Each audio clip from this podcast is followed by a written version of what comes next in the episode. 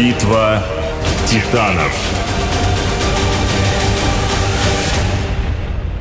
Через его объектив просматриваются миллионы и миллионы судеб. Выписка младенца из роддома, первый раз в первый класс, выпускной, присяга в армии, свадьба, шашлыки с друзьями на природе, семейные посиделки, дни рождения – культовый советский фотоаппарат «Зенит» надолго стал единственной относительно доступной зеркальной камерой в нашей стране.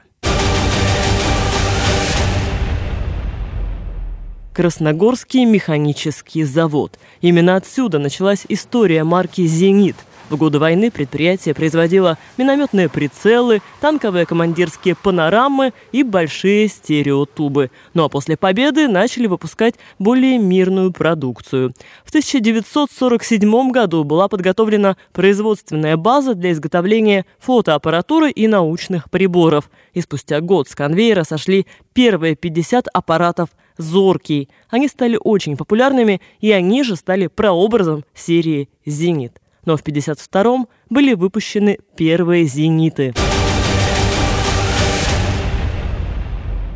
Зеркалка «Зенит» была очень популярна в СССР, но не каждый мог приобрести себе этот аппарат. Цена была не совсем доступной. В фильме Эльдара Рязанова «Зигзаг удачи» главный герой, фотограф Орешников, разглядывает в витрине магазина свою мечту – фотокамеру «Зенит-6». Рядом виден ценник – 400 рублей – но уж если была возможность купить, то радости владельца не было предела. Фотоаппарат становился практически членом семьи, другом, с которым не расставались, его холили или лелеяли. Для начала нужно было разобраться с затвором, выдержкой и диафрагмой. Потом научиться заряжать пленку в специальную кассету, а эту кассету в фотоаппарат. Каждый кадр был на вес золота, ведь у фотографа было всего 24 или 36 попыток, именно столько кадров в пленке. После того, как пленка была отснята, начинался не менее увлекательный процесс – проявка фотографий – Нужно было закрыться в темной комнате, в основном для этого использовали ванную, включить там красную лампочку и начать священно действовать с реактивами и химикатами. А потом всей семьей рассматривать получившиеся фотоснимки, бережно приклеивать их в альбом и хранить на долгую память.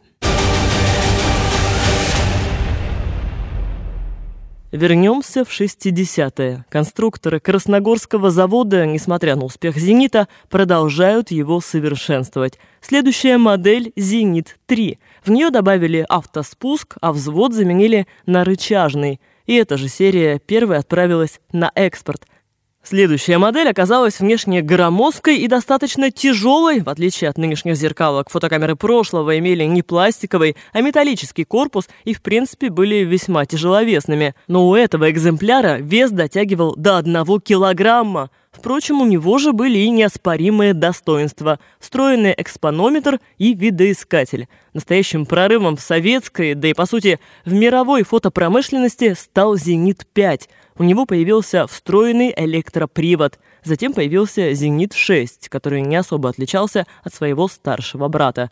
А посему и его, и пятую модель быстро забыли, стоило появиться на рынке новому аппарату «Зенит-Е». Буква «Е» — это начало фамилии директора Красногорского завода Николая Егорова.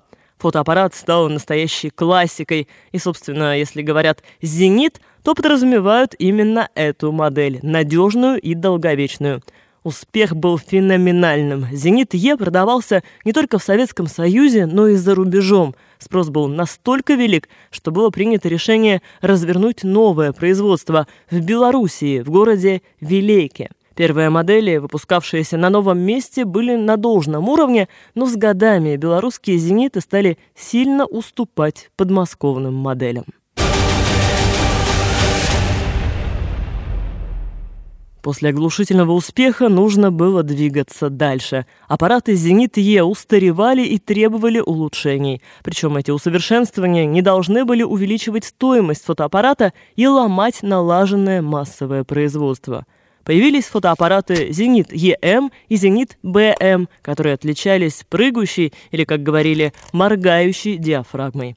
Был еще «Зенит-11». Он просуществовал 11 лет и хорошо зарекомендовал себя у фотолюбителей, но все усовершенствования в новых моделях были достаточно скромными, и, по сути, аппараты мало отличались от популярного «Зенита Е».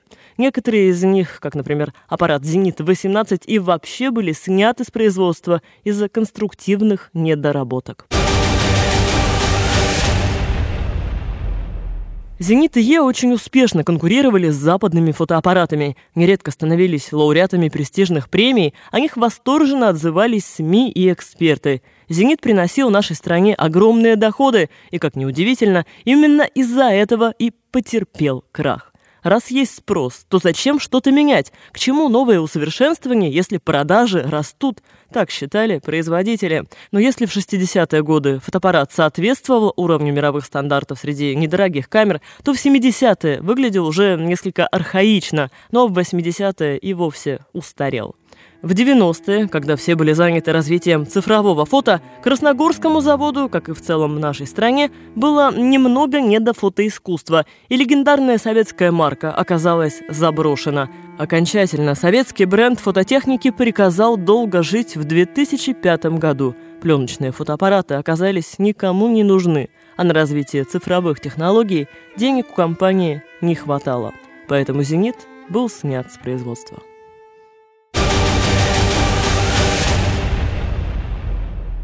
Но, как и многие ушедшие с рынка культовые бренды, пытаются воскресить и «Зенит».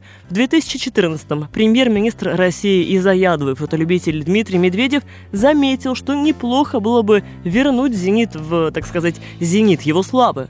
В 2016-м корпорация Ростех принялась за разработку, и вот в начале 2019-го обновленная камера будет представлена на рынке. Речь, конечно же, идет не о массовом производстве. Выпустят только 500 фотоаппаратов в уникальном дизайне и с индивидуальными номерами. Это будет полнокадровая беззеркальная цифровая камера – Новый «Зенит» декорируют кожей и оснастят универсальным объективом «Зенитар» отечественного производства – Стоить новинка будет очень прилично – 5-6 тысяч долларов. Так что на второе покорение мира рассчитывать вряд ли стоит.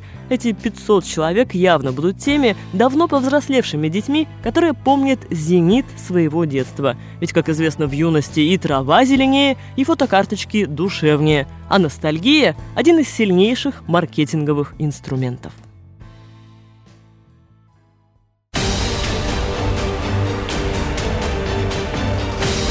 Битва титанов.